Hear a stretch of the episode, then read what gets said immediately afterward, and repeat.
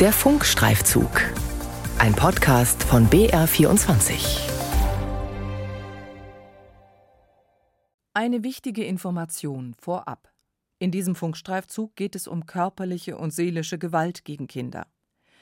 Wenn es Ihnen damit nicht gut geht, dann hören Sie diese Sendung lieber nicht allein oder überspringen Sie diese Folge.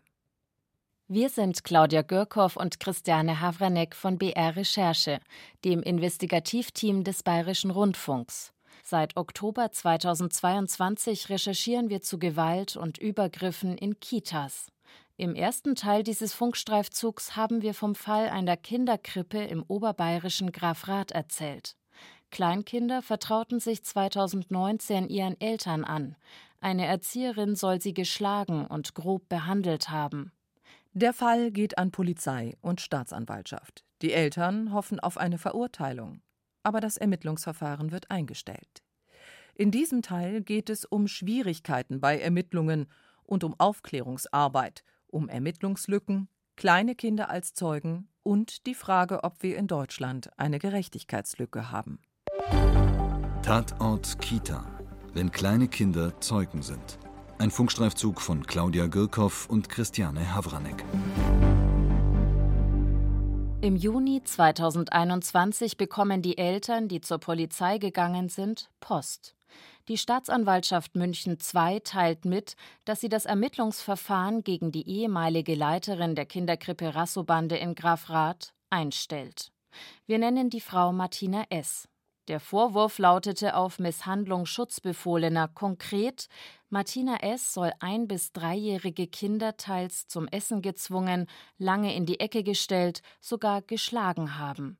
Corinna Bürg und Julia Malitz, deren Söhne von Schlägen berichtet haben, schauen sich noch einmal den Einstellungsbescheid an. Aufgrund der durchgeführten konnte keiner. Ja, witzig. Natürlich konnten wir es nicht sehen dass die Kinder gehauen werden. Das wäre ja noch schöner. Also klar machen die das nicht in den Momenten, wo jemand das. Der Tatnachweis ist nach den umfangreichen durchgeführten Ermittlungen zumindest nicht mit der für eine Anklage erforderlichen Sicherheit einer Verurteilung zu führen. Ich, ich frage mich halt auch, ob es umfangreich wirklich war, die Ermittlung. Genau, im Einstellungsbescheid steht sinngemäß, dass die Aussagen der Eltern als Hörensagen zu werten sind, die Kinder noch nicht auskunftsfähig sind und es keine objektiven Beweise wie etwa Videoaufnahmen gibt. Diese sind in Kitas in der Regel verboten. Die Juristin Linda Sayen Kuhlmann vom Deutschen Kinderhilfswerk bewertet den Fall so. Grundsätzlich muss man sagen, dass die Aussagen der Eltern als Zeugen vom Hörensagen in Kombination mit Kinderaussagen sehr wohl zu einem hinreichenden Tatverdacht für die Anklage führen kann. Auf jeden Fall kann man nicht als Staatsanwaltschaft dann einstellen und sagen, weil es Kinder sind, werden sie erst gar nicht angehört. Mehrere Kinder in der Kinderkrippe haben ihren Eltern von Essenszwang berichtet, von grobem Anpacken, und von Schlägen. Sie beschuldigen Martina S. Die Eltern gehen schließlich auch zur Polizei. Dort erlaubt eine Mutter, die anonym bleiben möchte, ihre Kinder befragen zu lassen. Wir wurden nicht einmal gefragt, ob die Kinder befragt werden können. Und dann kam die Einstellung. Und dann saß ich erstmal heulend zu Hause. Wenn man Kinder nicht befragt, warnt die Juristin Linda Sayen-Kuhlmann, behandle man sie anders als Erwachsene, nur weil sie Kinder seien. Und das sei ungerecht. Zudem nehme man Kindern die Chance, dass ein Verfahren mögliches Unrecht aufkläre. Wir befragen die leitende Ermittlungsbehörde, die Staatsanwaltschaft München II, zu dem Fall. Rechtlich stünden der Anhörung von Krippenkindern keine Hindernisse entgegen, schreibt ein Sprecher, aber man habe sich in diesem Fall dagegen entschieden. Das entscheidet die Staatsanwaltschaft unter anderem nach folgenden Kriterien. Wie lange liegt der Vorfall zurück? Sind Kinder womöglich beeinflusst worden? Belastet die Aussage die Kinder? Und welche Bedeutung könnte eine solche Aussage haben? Eine gesetzliche Altersgrenze, ab wann kleine Kinder Zeugen sein können, gibt es nicht. Wir fragen Ermittler und Ermittlungsrichter. Off-Record sagen sie uns, erst ab fünf, sechs Jahren seien Kinder als Zeugen geeignet. Davor bräuchte man Aussagen von erwachsenen Zeugen, um Fälle gerichtsfest zu bekommen. Aber Expertinnen wie die Rechtspsychologin Annette Tamm von der Psychologischen Hochschule Berlin arbeiten auch regelmäßig mit jüngeren Kindern. Aus psychologischer Sicht würde man als Grenzwert aber ganz, ganz grob vier Jahre ansehen. Aber es ist sehr herausfordernd, Kinder in diesem Alter zu befragen. Das jüngste Kind, was ich selbst persönlich je befragt habe, das war drei Jahre alt. Zusammengearbeitet habe ich mal mit einer Kollegin. Da war das Kind erst zwei, drei Viertel, aber das war wirklich sprachlich und kommunikativ schon extrem weit. Vorschulkinder, erklärt Annette Tamm, konzentrieren sich oft auf eine Facette des Erlebten. Sie verstehen nicht, dass sie alles erzählen sollen. Und sie korrigieren nicht, wenn sie falsch verstanden werden. Aber sie sind noch täuschungsunfähig, vor allem Kinder von vier Jahren und darunter. Wenn Kinder in diesem Alter spontan, ohne dass es von außen jeglichen Einfluss gegeben hat, Angaben machen zu Erlebnissen, die nicht sein sollten, dann muss man das sehr, sehr ernst nehmen. Viele Eltern im Fall Graf Rath glauben ihren Kindern, auch Corinna Bürg. Sie ist sich sicher, dass Martina S. Kinder in der Krippe geschlagen hat. Ich glaube nicht, dass er sich das ausdenkt. Vor allem so emotional, wie er auch reagiert hat und so in sich zusammengekehrt. Das glaube ich nicht, dass das, das kann man mit zweieinhalb nicht spielen. Gerade wenn er so bitterlich weint, das hat er nicht gespielt, das kann nicht sein. Wenn Annette Tamm mit einem Vorschulkind arbeitet, baut sie zunächst Vertrauen auf. Redet über ein neutrales Thema, das zeitlich möglichst nah zum Verdachtsfall liegt. So kann sie feststellen, wie gut sich das Kind erinnern und ausdrücken kann. Malen, Puppen und anderes Spielzeug sind dabei tabu, erklärt die Rechtspsychologin. Es geht darum, das Geschehene nur aus der Erinnerung des Kindes abzubilden. Einfach ist das nicht. Ein Kind sollte schnell und möglichst nur einmal befragt werden, ohne Ja-Nein-Fragen. All das könnte Aussagen verfälschen, erklärt Annette Tamm. Man muss bei der Befragung versuchen vor allem Erzählaufforderungen zu geben, sodass das Kind ganz allein in seiner Erinnerung suchen kann und, wenn es die richtigen ne, Inhalte findet, die dann berichten kann. Wenn von dem Kind etwas kommt, was es mit diesem Menschen erlebt hat, dann verwende ich die Angaben vom Kind und frage da einfach genauer nach und sage, ah, dazu möchte ich gern mehr wissen, kannst du mir das noch genauer erzählen? Die Erzieherin Janine Bayer-Seifert hat die Einrichtung nach der beschuldigten Krippenleiterin übernommen.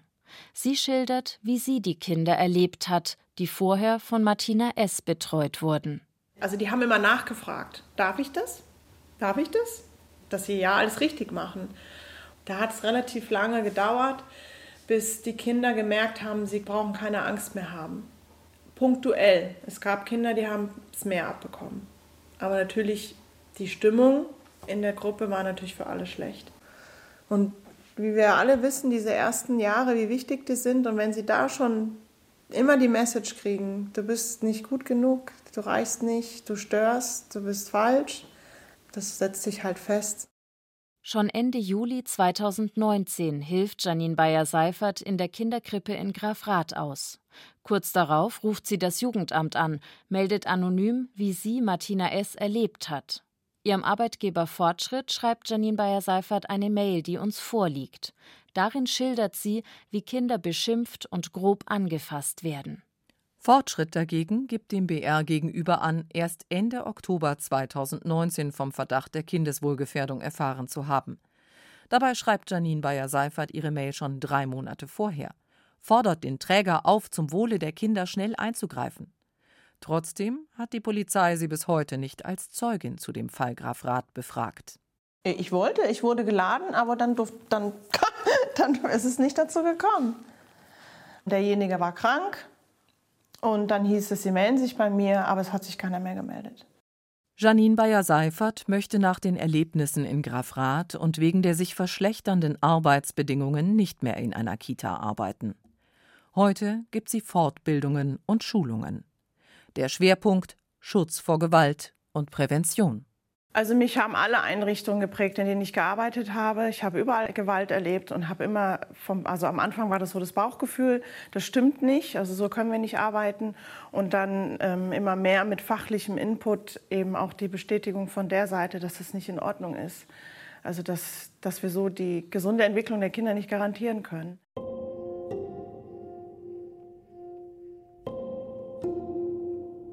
BR-Recherche werden Unterlagen zugespielt, aus denen hervorgeht, die Polizei hat die Frauen, die regelmäßig mit Martina S. gemeinsam Kinder betreuten, nicht als Zeuginnen vernommen. Nur vier Mitarbeiterinnen der Kinderkrippe sind befragt worden. Wir legen die Unterlagen, die auch Vorwürfe gegen Martina S. enthalten, den Müttern Corinna Bürg und Julia Maletz vor. Das wusste ich nicht. Also hier steht, ähm, dass ich meinen Sohn von dieser einen Erzieherin nicht anziehen lassen wollte und sie hätte ihn eben am Arm gegriffen fester und wäre aus dem Gruppenraum in einen anderen Raum gegangen. Wie kann man sowas machen? Wie kann man einen Zweijährigen in den Schlafraum, der dunkel ist, alleine hinsetzen und sagen, du kommst erst wieder raus, wenn du diese Aufgabe erledigt hast? Das ist unfassbar. Das ist, boah, und es reicht nicht. Also was? Was muss noch passieren? Also welche Art von Gewalt gegen Kinder muss passieren? Dass da irgendwas passiert. Das ist mir ein Rätsel. Also solange immer ein Erwachsener sagt, nö, habe ich nicht gemacht, ist nie passiert, ist es nie passiert. Fassen wir zusammen. Mehrere Kinder berichten von Misshandlung. Die Eltern schalten die Polizei ein. Wichtige erwachsene Zeugen werden nicht befragt, zum Beispiel Janine Bayer-Seifert, deren Aussagetermin platzt, weil ein Polizist krank ist. Und nach eineinhalb Jahren stellt die Staatsanwaltschaft das Ermittlungsverfahren ein, weil die Beweise nicht ausreichen. Martina S. reagiert nicht auf eine Anfrage des BR, auch ihr Anwalt äußert sich nicht. Der Träger Fortschritt möchte kein Interview geben, schreibt dem BR aber, Kripo und Jugendamt hätten die Vorwürfe nicht bestätigen können. Damit stehe Aussage gegen Aussage. Für Martina S. gilt die Unschuldsvermutung. Fortschritt schreibt dem BR außerdem, man habe viele Zuständigkeiten geändert und unter anderem Vertrauensstellen geschaffen, an die die Mitarbeitenden sich wenden können. Zurück zu den Kindern. Corinna Bürg erzählt, dass ihr Sohn sich seit der Zeit in der Kinderkrippe Rassubande schwer tut, Vertrauen zu fassen. Alleine zu einem Kindergeburtstag zu gehen, ist quasi unmöglich. Auch die Erzieherinnen, die ihn danach betreuen, sehen Auffälligkeiten. In einer Beurteilung haben sie ihren Sohn so beschrieben. Der ist halt komplett rast- und ruhelos gewesen. Der hat nur, der war die ganze Zeit unter Strom. Der konnte sich nicht auf irgendwas einlassen. Der hat nicht in Ruhe spielen können. Auch andere Eltern führen Probleme ihrer Kinder auf die Zeit in der Kinderkrippe in Grafrath zurück. Auffälliges Essverhalten, Angst vor Erwachsenen, vor dunklen Räumen, Probleme beim Anziehen. Ein nicht mal zweijähriges Mädchen sitzt lange nicht mit am Familientisch. Martina S. soll sie in der Krippe gezwungen haben, über Stunden auf einem Stuhl zu sitzen, mit dem Gesicht zur Wand. Ein gleichaltriger Junge verweigert das Duschen. Martina S. soll ihn kalt abgeduscht haben. Der Junge verweigert bis heute Kontakt mit Frauen, die Martina S. ähnlich sehen. Kinder stellen sich unaufgefordert in die Ecke, wenn jemand die Stimme erhebt, erzählen mehrere Familien und heben dabei zum Teil schützend die Hände über den Kopf. Der Träger schreibt dem BR, ihm seien die meisten Vorwürfe nicht bekannt und Schläge nicht belegt. Die Kinder, die damals in der Kinderkrippe Rassobande waren, gehen heute zum Teil schon in die Schule. Sie jetzt zu befragen, meint Corinna Bürg, sei sinnlos. Aber sie hofft, dass sich vielleicht weitere Erwachsene zu Aussagen durchringen und die Staatsanwaltschaft ihre Ermittlungen überprüft. Ich würde mir schon wünschen, dass das irgendwie nochmal aufgerollt werden würde. Ja, ich wünsche mir einfach Gerechtigkeit, weil ich, ich finde es ungerecht, was da passiert ist, dass keiner gehört wird. Das ist einfach unmöglich. Eine Entschuldigung wäre mir schon egal. Also darauf warte ich nicht mehr. Aber ein Stück weit Gerechtigkeit. Es gibt ein wenig Hoffnung. In der Anfrage an die Staatsanwaltschaft München II nennt der BR mögliche Zeugen, die bisher nicht vernommen wurden. Hierzu schreibt ein Sprecher der Staatsanwaltschaft, man werde, Zitat, an die genannten Personen selbstverständlich noch herantreten. Tatort Kita. Wenn kleine Kinder Zeugen sind. Ein Funkstreifzug von Claudia Girkow und Christiane Havranek. Redaktion hatten Verena Nierle, Helga van Ooyen und Veronika Wagner.